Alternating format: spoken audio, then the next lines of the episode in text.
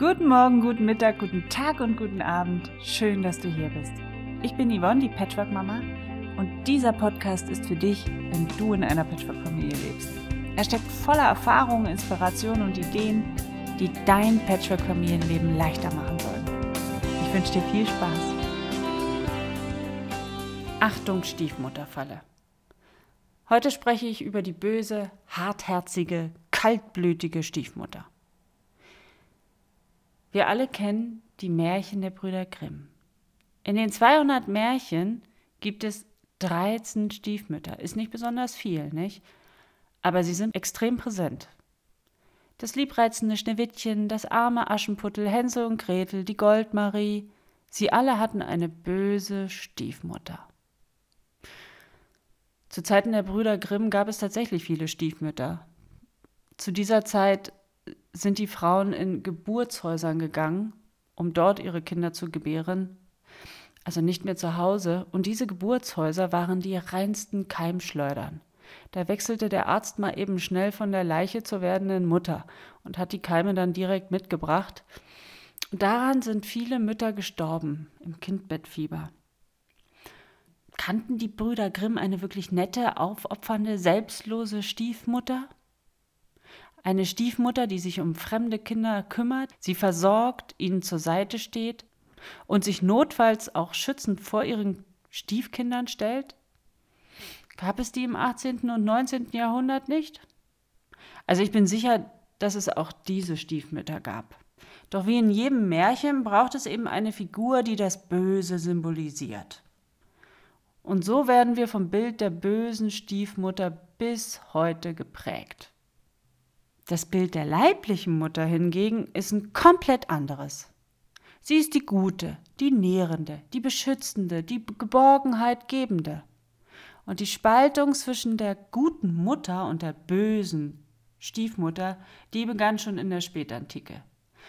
Die kirchlichen Lehren und die pädagogische Literatur, die trugen alle ihren Teil dazu bei. Wer die eigenen Kinder nicht bedingungslos liebt, beschützt, nährt, fördert, ist eben keine gute Mutter. Also der Druck auf uns Mütter lastet enorm. Und egal ob nun Mutter oder Stiefmutter, wir wollen dem Bild der liebevollen, guten, beschützenden, Geborgenheit gebenden Mutter entsprechen. Und dazu kommt noch, dass für uns Stiefmütter das oberste Gebot gilt, liebe alle Kinder wie deine eigenen, sonst bist du eben keine gute Stiefmutter. Das Bild der Mutter wird erst seit wenigen Jahren wirklich hinterfragt und erforscht. Und dazu kommt, dass wir modernen Frauen, ja, dass das Bild der modernen Frauen sich auch noch gewandelt hat, denn heute will niemand mehr Hausmütterchen sein. Eine moderne Frau ist selbstbewusst, unabhängig, interessant, selbstbestimmt und steht ihren Mann, sowohl im Berufs- als auch im Privatleben. Die hat interessante Hobbys und natürlich sollte sie noch attraktiv sein, wenn möglich regelmäßig Sport treiben und mit 50 noch aussehen wie eine 30-Jährige. In Bezug auf Kinder sollten alle Frauen oder Mütter einerseits ein intuitives Wissen in sich tragen, andererseits aber stets pädagogisch und wertvoll handeln. Und all das in einer Zeit, wo jeder zur besseren Version seiner selbst werden möchte. Was für eine enorme Erwartungshaltung. Also auf mich wirkt das vollkommen wahnsinnig. Sind wir denn verrückt geworden? Wo bleibt denn da die Zeit für das Leben, für das Entdecken, für das Spielen? Und wenn man sich dem bewusst wird, ja, diesem Erwartungsdruck, da ist es doch kein Wunder, dass wir Mütter oder Patchwork-Mütter dann eben ganz schnell in eine Falle tappen. In allererster Linie kämpfen wir alle gegen das Klischee der bösen Stiefmutter. Ich glaube, keine von uns möchte dem Bild einer kaltherzigen Stiefmutter entsprechen. Deshalb nennen wir uns ja auch nicht Stiefmutter, sondern Patchwork-Mama, Bonusmama oder Vizemam. Und wir neigen dann auch dazu, anfangs sind wir extrem bemüht, eine gute Beziehung zu unseren Bonuskindern aufzubauen. Und dadurch entsteht ein enormer Druck, der auf diese Beziehung, auf dieser Beziehung lastet. Dadurch neigen wir dazu, uns zu verbiegen, uns nicht richtig zu zeigen, zu schnell zu viel Nähe zu den Bonuskindern aufzubauen. Ja, wir sind sogar versucht, eine bessere Mutter als die der Leiblichen abzugeben. Übrigens, Frauen ohne eigene Kinder sind hier besonders gefährdet, in die Mutterersatzfalle zu tappen. Mit Claudia Starke und Thomas Hess habe ich über die Fallen, in die Stiefmütter und Stiefväter tappen können, gesprochen. Sie sind beide Familientherapeuten und Patchwork-Berater aus Zürich und beide sind Interviewpartner meines Patchwork-Familienkongresses, der am 4. November 2018 online geht. Jeder kann kostenlos teilnehmen und du brauchst dich dafür einfach nur anmelden unter www.patchworkfamilien-kongress.de. Ich switch jetzt mal in das Interview hinein und du erfährst, was Claudia und Thomas zur Stiefmutterfalle sagen. Stiefmutterfallen, habe schon gesagt, Ersatzmutter sein mhm. ist eine große Gefahr, gerade natürlich, wenn die Mutter verstorben ist, dann muss sie mütterliche Funktion übernehmen. Oder wenn das klassische Modell ist, der Mann äh, verdient das Geld, der muss natürlich besonders gut verdienen, weil er hat ja dann noch, muss er vielleicht noch, noch zahlen und so weiter. Das ist also, das geht meistens nicht, dass er sagt, jetzt mache ich mal auf 50 Prozent. Das ist oft die Realität. Und dann äh, sitzt die Stiefmutter da und macht alles und tut alles. Und natürlich mm, ist sie alleine mit den Kindern oft, dann erzieht sie auch. Und dann hat sie vielleicht auch noch eigene Kinder und dann ist, es, dann ist sie einfach Mutter für alle Kinder. Und dann rebellieren die Stiefkinder, weil die natürlich sagen, du bist, du bist ja nicht meine richtige Mutter, hast mir nichts zu sagen, wenn sie zu sehr die Mutter ist. Andere Falle ist, dass sie keine Unterschiede macht. Wir haben viele Stiefmütter, die sich unter einen unglaublichen Druck stellen. Ich muss alle Kinder gleich gern haben. Oder die auch kommen und sagen, bei uns sind alle gleich. Mhm. Hm. Aber, aber da muss ich, das ist ja auch ähm, ein Wunsch, der häufig auch von den Kindern kommt, auch von den Stiefkindern, ähm, die sagen, äh, aber du behandelst deine leiblichen Kinder ja ganz anders als, mhm. als uns, ja, die Gleichberechtigung fordern. Mhm.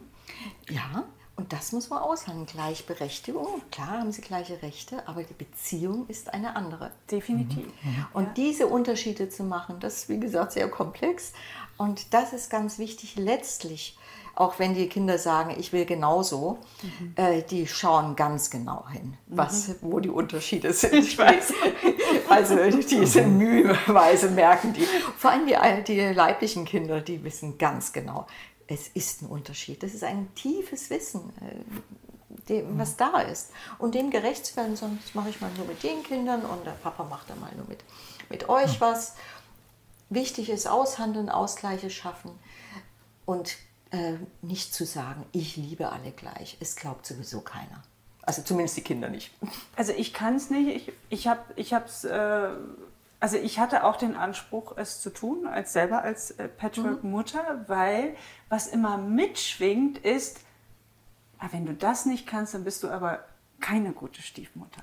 Ja? genau. So. Du willst ja nicht die äh, Brüder Grimm Stiefmama ja. werden, sondern willst ja eine mhm. liebevolle, ja. willst ja allen beweisen, dass du es kannst. Ja? Und dann merkst du ganz schnell, das ist aber ungerecht den eigenen Kindern gegenüber, weil die Beziehung zu dem leiblichen mhm. Kind ist für mich immer eine besondere, eine archaische, ja. eine, die kann man nicht aufbauen mit vielleicht. Man kann sehr gute Beziehungen ja. aufbauen, man kann wunderbare Beziehungen haben, aber genau das, äh, was Sie ansprechen, ist so komisch das klingt, wir sind im 21. Jahrhundert, aber das Klischee böse Stiefmutter, mhm. es ist immer noch drin und mhm. wir haben immer wieder sogar junge Frauen, wo man denkt, aufgeklärt, jung und flott und so weiter, die sagen, ja, aber ich bin keine böse Stiefmutter. Also sie kämpfen innerlich dagegen, gegen das Klischee und wollen es besonders gut machen und dadurch wird es oft ein Krampf. Ja. Also besonders lieb zu sein, besonders gerecht zu sein, immer ausgeglichen zu sein und ja nicht mal ein böses Wort zu sagen. Und es wird dann auch extrem unspontan.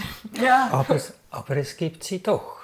Zuweilen Natürlich. heiraten äh, Männer, die ihre Frau verloren hat, haben, also vielleicht durch Tod oder die einfach irgendwie weg ist, Frauen als Stiefmutter für ihre Kinder. Mhm.